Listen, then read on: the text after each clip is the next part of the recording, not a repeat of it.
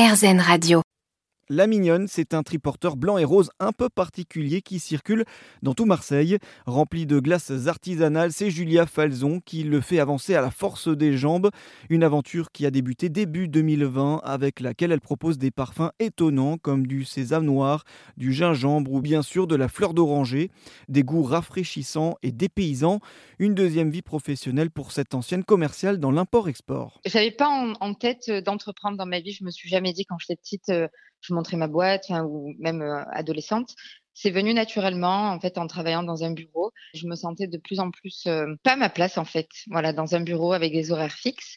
Et c'est venu très spontanément. En fait, j'ai lié mes voyages en Asie, donc que j'ai réalisé tout au long de même ma carrière dans l'import-export, cette expérience de vente de glace en Australie et ma vie marseillaise. Et c'est venu vraiment spontanément de me dire bon ben allez, un vélo, des glaces, le soleil, Marseille, on tente l'aventure et puis euh, et puis on verra. Et pour créer ces glaces, elle a souhaité s'inscrire dans une démarche écologique. Je ne veux pas polluer, voilà. D'où le fait d'avoir pris le triporteur électrique, donc je laisse pas de, de traces derrière moi.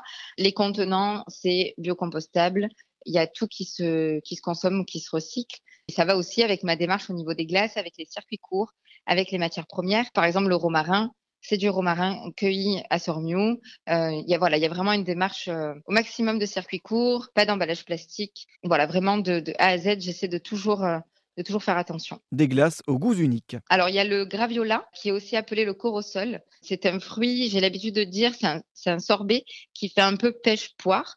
J'ai découvert ça au Brésil. Ça marche très bien en été, ça joue très bien le rôle du sorbet. Après, j'ai aussi les baies d'açaï, donc qui sont remplis d'antioxydants, qu'on connaît aussi pour euh, des açaï bowls. Il y a aussi tout simplement de la mangue d'Inde que je propose avec du sorbet au lait de coco. Et sinon, après, par exemple, pour revenir au classique, du chocolat noir, je le propose en sorbet avec de l'huile d'olive justement dessus, avec de la fleur de sel. Là, en fabrication, il y a justement la saveur huile d'olive, fleur de sel, déjà intégrée. Des gourmandises qui circulent tout le long du littoral sud marseillais, du Mucem jusqu'au Goude.